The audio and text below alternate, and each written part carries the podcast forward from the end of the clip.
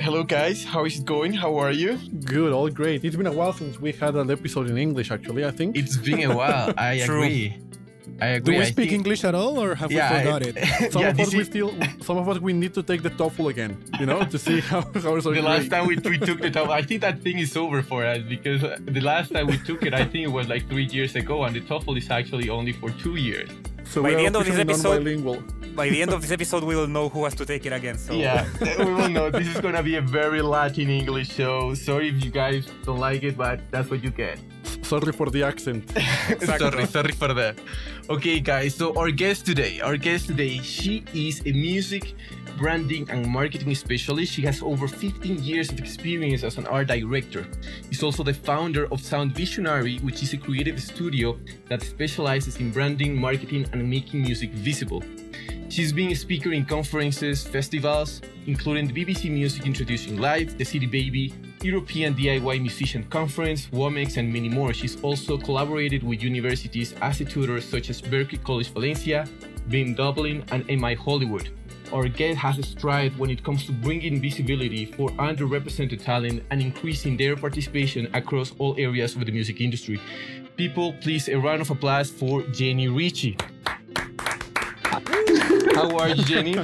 Thank you for coming. that was quite something. Thank you so much. Um, I podía en español también si quieres, but we decided that we're gonna do English today. So I- uh, we had no idea that you spoke Spanish. We had no idea. yeah, I, I, I speak quite a few languages. Or Nice. yeah. That's amazing. well, I, I am based in Barcelona also, so I think it's fair enough. Thank you so much for the sweet introduction uh, and uh, for having me. Um, I'm honored. Absolutely. Happy to have you. We're more honored. At some point, this conversation might actually change to Spanglish then. I, I think I think we might we might keep it in English because our accents are, are I, I guess a little bit different than Spanish, what we call Spanish. So Yeah, the, yes. I- I'm used to many. I'm used to do the to the Catalan uh, Spanish uh, accent. Oh, as okay. well. So, like, yeah, yeah, yeah, fine. Like next time we will do uh, um, mixed languages. version two. yeah. yeah. Incredible. Well, well, let's let's start with the with the, this conversation and just to kick off, like all because with all your experience working on branding and like assessing a lot of artists and everything, we wanted to start asking you a question about like when you discover an artist or when an artist approaches to you asking for an advice about how the, how their projects are in terms of branding and if they have like a, a coherent and a strong branding identity how do you how, how can you tell that an artist can do have a strong identity or how would you define it Okay. Uh, yeah. It really. Uh, uh, I um. It can be very different from project to project. I've I've I've never seen two of the same kind. To be honest with you. So, I guess when when an artist or a band comes to me, it's usually that they don't really have a, a, a brand, a defined brand already, or if they do have some sort of identity, it's really not cohesive at all. So it, it it's usually like um, there is work to do.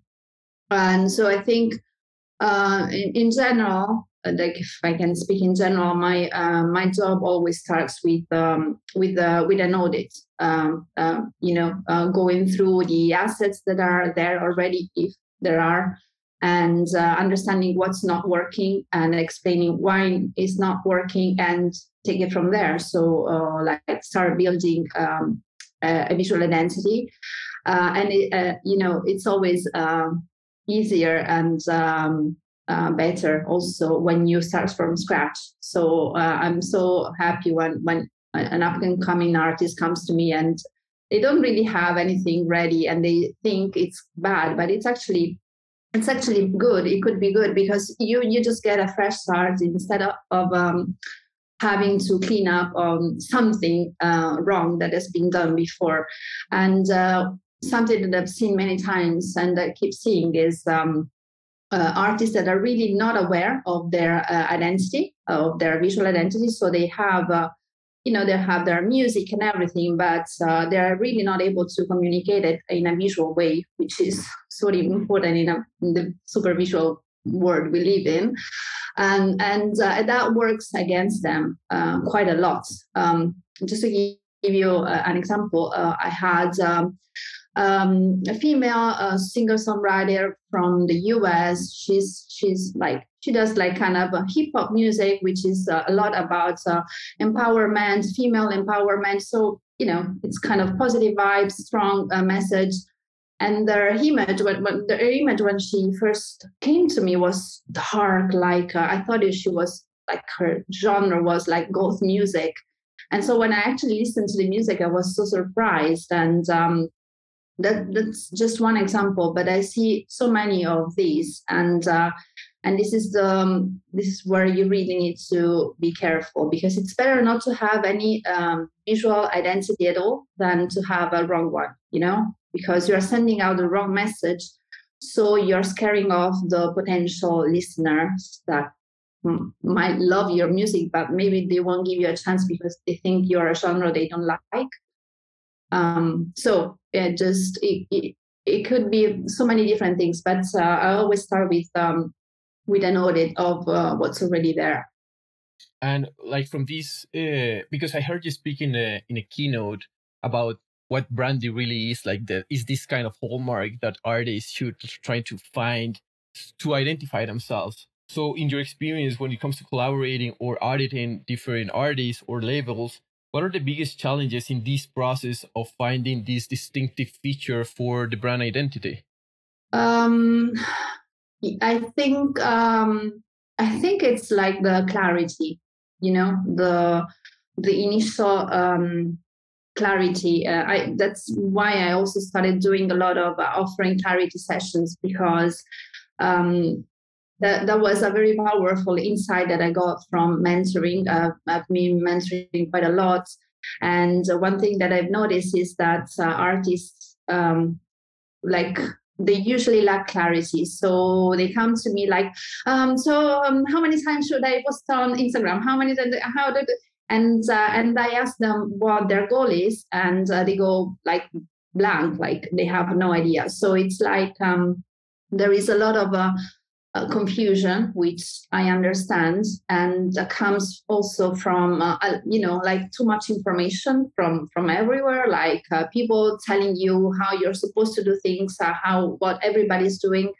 But the point, I think, uh, and the challenge is to yeah you know like disconnect from what everybody else is doing right now and think of what you're doing.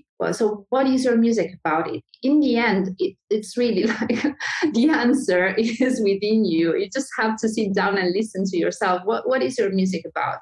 So that distinctive feature is like to instead of looking at what everybody else is doing, just think of what your music is about. You know, and it, it's it's in there. But um, but there is a lot of noise uh, um, from the outside world. So I understand that it can get very, very confusing if you do not have any, any guidance, uh, professional guidance at all. Absolutely, and, and in this context, like we're talking about artists lacking clarity. I love that you mentioned the example of the hip hop girl that that had this like the like this connection between the image and, and her like music. So we wanted to ask you, like, because I've seen that in we saw that in Sound Visionary, you offer a lot of feedback sessions, one on ones, like very personalized experience. So also, um, aside from clarity, what have been the biggest like misconceptions you have seen artists have when it comes to branding and like, uh, um, or, or moreover, when it comes to communicating with their audience and their fans, like that part of marketing? Uh, well, uh, okay, many. okay, sure, sure. but uh, yeah, like um, just okay. The first time that comes to my mind uh, is the like not understanding the difference between branding and marketing to start with. And actually um, you know uh, and that misunderstanding also can can be quite um, um, yeah can, can also be something that works against you. Like uh, go and focus directly on the marketing side of things. So when you don't even have a, a brand field for yourself. You don't have an, an identity. It's not clear who you are, what you are about. Uh, and it's not just about the visuals, you know, like the visuals uh, is just a translation of uh, of w- what is there in the music. That's why, like, uh, I like to say that uh, what I do is translating sounds in, into vision. and that's where the name comes from as well, um, because it's basically like just uh, like a translation into a different um, form of um, creative art, uh, like sound to to to image. Um, so it's not really about just the, the the visual assets themselves. It's it's the concept, you know. It's the it's the message that is is the foundation of a brand and of an identity. And so um, some people think it's not because they think they, they can just keep something and go straight to the point. It's because, of course, they don't know. It's not their job. So how, how are they supposed to know um, how it works? So one misconception and mistake that I see uh, happening quite a lot is just like you know start investing even money into paid advertising to promote something that hasn't been like even announced yet. Uh, people don't know that you are an artist. People don't know that you're making music. People don't know like what you are about and who you're talking to. You don't have a clear audience, and uh, what what are you going to market? You know, if that is one. Uh, I can tell you many, but we will be here for a very long no, time. That's, that's fine. Yeah. Absolutely. And now that, uh, assuming once the artist or the label they have this identity clearer as the time passes, something that we know is that as soon as the campaign launches or a release happens, the thing is not over. There is a long tail of the campaign that is as important as the day of the release, right? Or the week of the release. Because people have this opportunity to have more ongoing initiatives, they can pivot depending on their the performance data that they are getting from different platforms, right? So my question is more about what are like the key initiatives that a release should not miss in this long tail of the campaign? Um, hmm. uh, so uh, that that is a very good point because uh, of course, like a, a, release, it's not just the day of uh, out now, and uh, there is what you call a long tail. Uh, probably, I wouldn't maybe even call it that, but because it's it's like just if sometimes ju- we just focus on on the event itself but uh, the event doesn't just last one day or one week. It's just like once the music is released it's like there for good. And of course there is like all the um, the backstage that nobody sees is like the work the um, the promotion work starts weeks and months in advance uh, or at least it should uh, and it doesn't uh, end with a release day, of course. Uh, so uh, it is very important not to forget the work that comes first, because that is another misconception that I get pretty often, like that you can just like start promoting with a pre-release for a couple of weeks and that's it. Mm, it's not enough, course. And uh, it, it's not um, good to just stop on release day because okay i've done the job um, i've created the music i released it uh, it's launched uh, it's done. Of course it needs some follow-up uh, promotion as well which is not very different from the pre-release promotion. It's kind of uh, mostly uh, keep doing what you've been doing. If it was advertising you know showing just showing up for your people, for your audience, and keep talking about the music, what it is about, why you're so happy and excited about it, and uh, what's coming next, how you're going to promote the music, you're going to play live shows, tour mm, the country, um, the continent, whatever, and um, and uh, have i mean and uh, it's also the time when you can start having fun with it which let's not forget that this is also supposed to be fun. Uh, music uh, is about passion. I think we all uh, we're all here out of passion. So yeah, keep uh, start having fun, like uh, releasing, um, you know, uh, creating um, lyric videos. Um, you are an artist, get creative with it. yeah. I love that you mentioned that, like at the end, music is all about passion, and a lot of our guests have told us that like you need if you want to be part of this if you want to be involved in the music industry as an artist as a professional like you need to love music. Like you really really need to love it because if you're gonna breathe you're gonna eat you're gonna walk you talk music all like 24 7 yeah i mean i cannot think of uh, um, why you would you even you know get involved with all this which, which is a lot of work if it's not for for passion. Maybe one thing that is important not to forget when you're like work very hard like as i do i have to say that sometimes i say hey wait a second i'm supposed to you know enjoy music which like with the pandemic with with no live shows for almost two years was we kind of um, lost uh, uh, the fun side of things for for a minute so that was harder because hey now i actually started this because i, I enjoyed it. Um, but yeah there's no i mean there's no point without uh, passion definitely and sometimes passion is like the most important thing because like when it comes to promoting some of also like kind of the misconception that artists have can be that okay i don't have like a large budget. Like i have no like not not a lot, not a lot of money to invest in promotion. So and, and i like every time i release a song i don't see any results and i um, art some artists might think it's only because they they're not like paying for playlisting or that kind of stuff you know? So well, so I wanted to ask you, in your experience, what can what are the best practices an artist can do when promoting on a budget?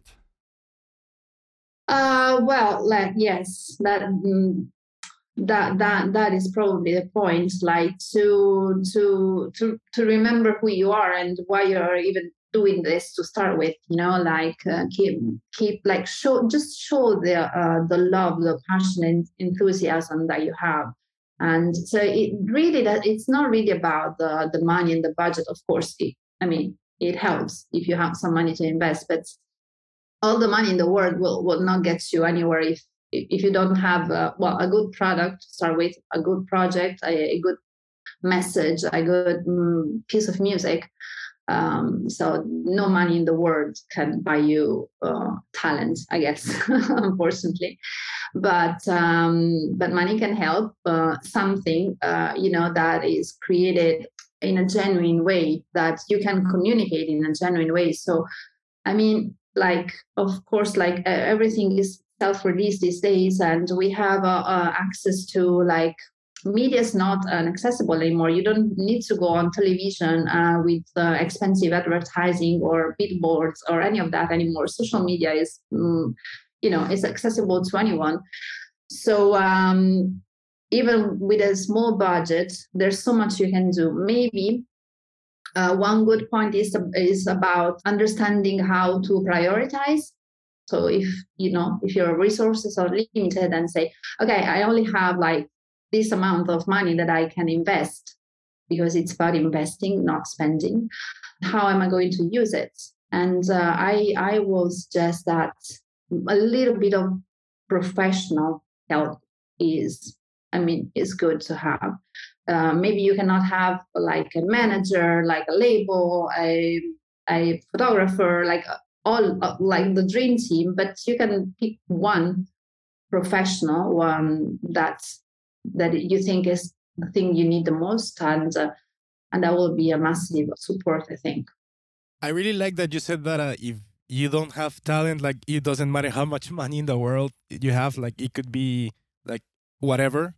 But like focusing on talent and the importance of like exposition in the last year many artists got signed by major labels because of tiktok. This has been a window of opportunities to expose yourself and it gave the chance to content creators to get a massive following and in some cases reach it millions. So I wanted to ask you from your point of view, uh, what is the best advice uh, you can recommend to apply on this platform and what have you seen that works on TikTok actually that could be kind of like trending?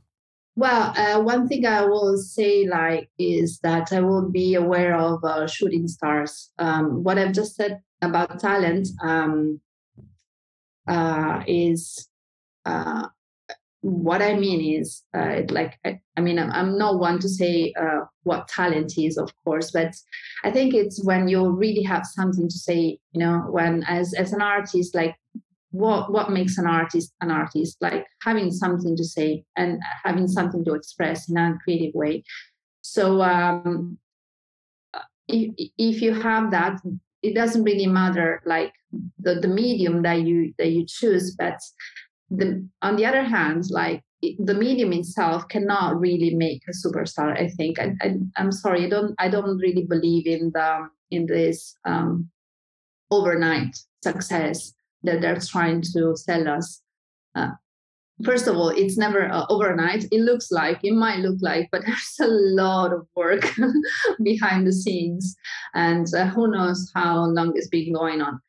And um, and so that's I think that's the same with TikTok. Like it's it's really not. Mm, it's just like you know a new a new platform, but the story goes on the same way. Like as it like it could be like a few years ago, could be on YouTube. You know the new YouTube superstar.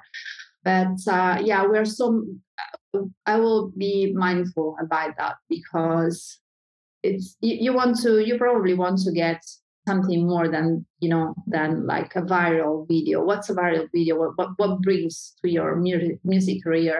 If you're looking for like a long lasting um, music career maybe it's something more than one viral video that everybody's talking about you today and it's gone tomorrow you know? Um, yeah i will i will go for something long term yeah. Well 100% you know and now that you mentioned that is that recently what I've read is because you know 2020 this when we were like in lockdown because of covid there did happen a lot of overnight success for different artists.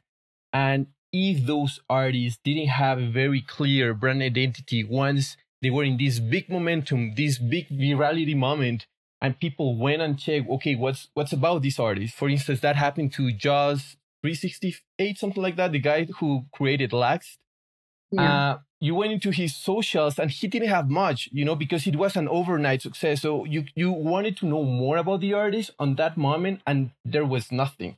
Yes, it's an overnight success, but if you have done the job of creating this bed of content that talks about you, that talks about your brand identity, these very characteristic features about you, people will stay with you, but they will stay with you because you have done the work of creating this brand identity.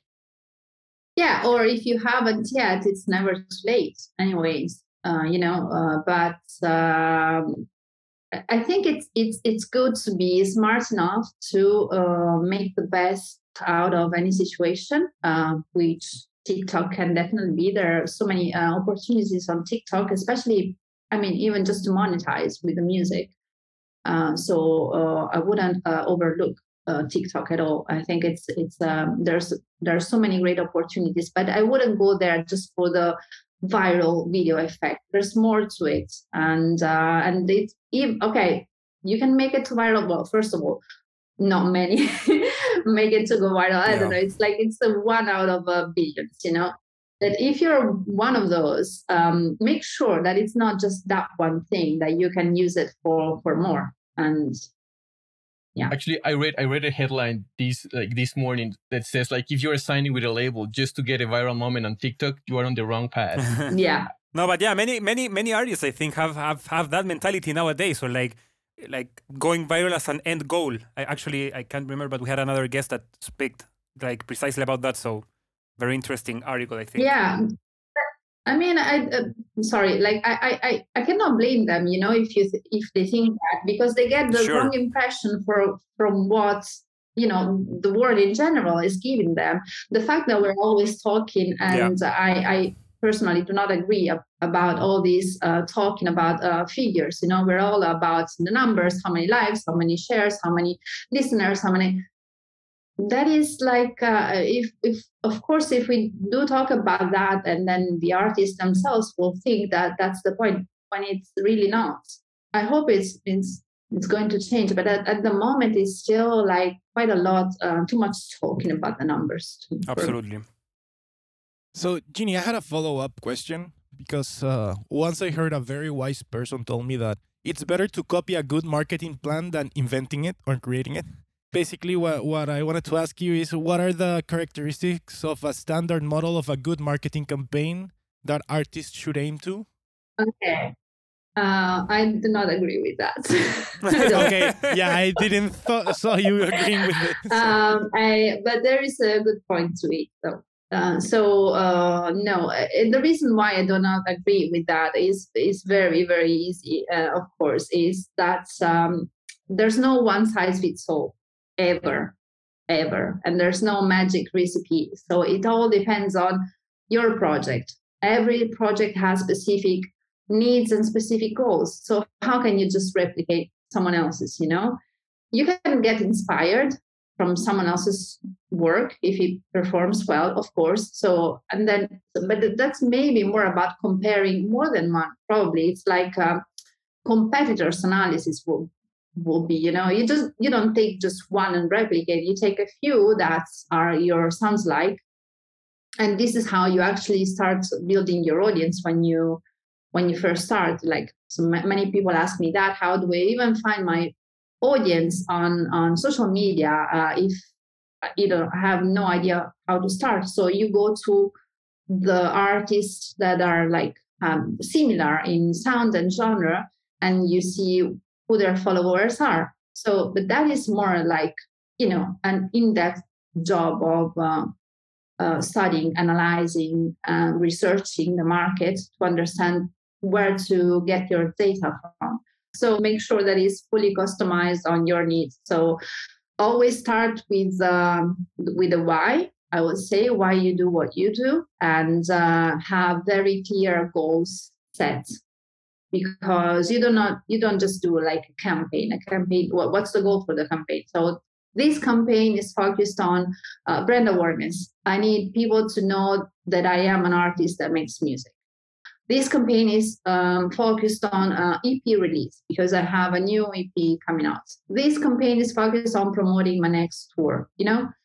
So it's like uh, the starting point and the end goal. Um, and when you, I mean, it sounds trivial probably, but it's it's it's not something that people like always remember. So and, and then it, it's easy to get lost in the process. But when you know where you're coming from, where you're going to, it, it's quite easy to, to create a strategy done together.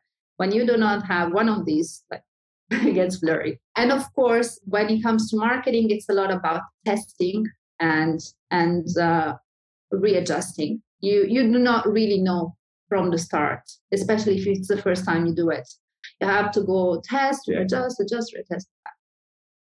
Absolutely. I just wanted to mention that, like, uh, I think regardless of the campaign or how you try to achieve your objective, we are now seeing, or we have been talking throughout the latest years about the attention of the economy of attention, especially like in marketing, talking about TikTok, everything. Like everything is based on attention, time span, and like that has been at least a, a big focus on on the industry. So, and and I was reading the other day an article an article by Mark Mulligan from MIDiA that he's saying that uh, we are starting to face like an attention recession, basically based on like that um, post pandemic, the, the social gathering of people, uh, like people are getting more together, having less time to spend on entertaining. So that's immediately a negative effect on, on like, on, on, on, on the economy of attention that, that we live in. So um, I wanted to know, like, basically what's your take on it and like how do you think we can face or what are some good strategies to face this post-pandemic um, phenomena um okay well first of all, um, are we really sure that it, it's really that way? Uh, what I mean is, uh, okay, yes, we were uh, actually probably spending much more time um, looking at a screen uh, when we were in yeah. lockdown. But on the other hand, it is true that as everybody was watching, everybody was posting at the same time content. So we we were all like on Zoom, endless Zoom calls all, all the time attention demand. So maybe now we we can go outside so we don't spend so much time uh, looking at the screen which i'm not really sure about anyway. Yeah because we still are with the with, with the phone. Yeah we still uh, do. But, but you know but maybe the time that we spend looking at uh, post social media uh, news whatever maybe we use it in a wiser way. It's i mean again it's a matter of uh, quantity quality. Maybe i spend less hours uh, looking at some, you know, scrolling down Instagram, but when I do, like, I'm really there. Um, whereas when I was, you know, looking at it for 20 hours a day and I was bombarded with much more information than now, maybe was not as as effective as it is when I spend less time on it. And um, so I wouldn't really worry about that at all. I, I actually think, I mean, it's nothing but good that we are able to uh, you know live in the real life world again especially for music and especially for music, of course, because not being able to perform live was kind of uh, killing the industry, anyways.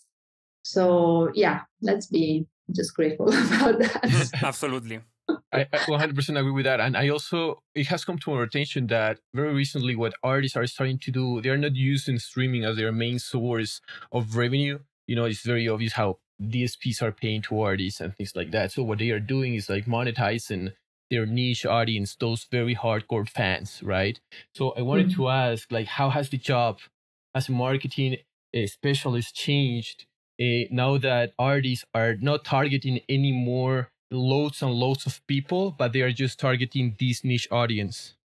I personally don't see a big change in that because, uh, like targeting niche audience for me, it's it's the way I was working anyways. I mean, I can see how you can just go general, like mm, maybe now it's more obvious to everyone, but uh, for me, it's always been about um, a niche audience, and I actually think that mm, that's still not so clear uh, to to everyone that it's the the way to go. Like um there are still many uh, people artists that think people in general like even in in in different uh, industries that think that they just want to reach out to everything. And uh, and do not understand that, when you're trying to reach out to um, everyone you actually end up not really reaching out to anyone um, so uh, I think I, I, I personally do not see like a big uh, shift in that sense. Hey, Jeannie, uh, we just arrived to the last question. Uh, first of all, I wanted to thank you so much for sharing all this with us. I wanted to ask my co host if they had any additional questions before I finish the interview.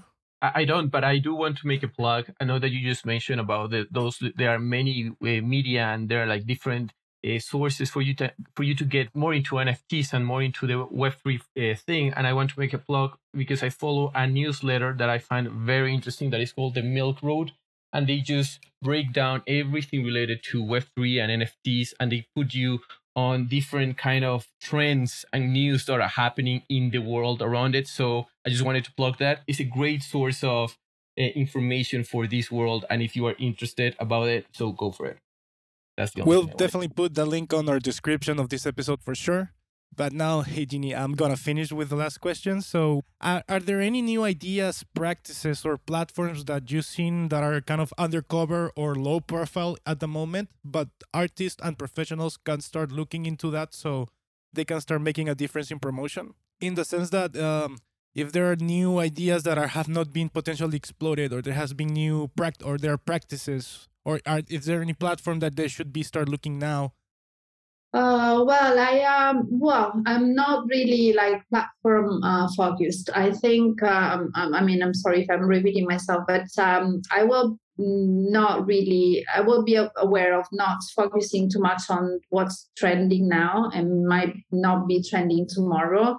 Uh, focus on your project. Uh, know who you are, what you want, what you're talking about, and uh, focus on your art. And the right platform for it will come. Absolutely, absolutely. Yeah. Thank you, thank you so much. I don't know if there is anything else that you want to plug about Sound Visionary, about you, or any other channels or media that they can find you or connect with you. Yeah, sure. Like uh, actually, at the moment, as um, uh, I have just rebranded my project, so like the website is there, and you can find the information about the, the all the services that we offer uh, on the website uh, www.soundvisionary.com. And uh, social media is coming, but I'm going to be very selective with social media myself because uh, I'm not going to be anywhere. I'm just going to be where I think it's worth it. So it's, it, I have to walk the talk. So, but yeah, in the meantime, I'm happy to hear from anyone that uh, might need any advice. And you can just um, drop an email, quick message from the website. And um, I'm always happy to help. I can. Absolutely. Thank you so much for that. Thank you Yeah. for much so much for your time. And yeah, being selective with the having me. social media is very, very important. We agree with that. And well, guys, Jenny, thank you so much. And guys, I'll see you next week for the next episode, you, next Jenny. interview. Thank you, Thank you, Jenny. Jenny. Bye. Thank you, guys. Bye. Bye. Hey, si ya llegaste hasta acá, muchas gracias por escucharnos. No te olvides de seguirnos en Spotify, Apple Music, Pandora o la plataforma digital que sea de tu preferencia. Si te gustó el capítulo, si te gusta el podcast, no olvides recomendarnos a tu grupo de amigos, colegas. Es la mejor manera y la manera más orgánica de que sigamos creciendo esta comunidad. También nos puedes encontrar en Instagram, Facebook, YouTube como 8000 kilómetros podcast y cualquier comentario, duda, sugerencia para mejorar el podcast es más que bienvenida. Nos vemos en el siguiente episodio.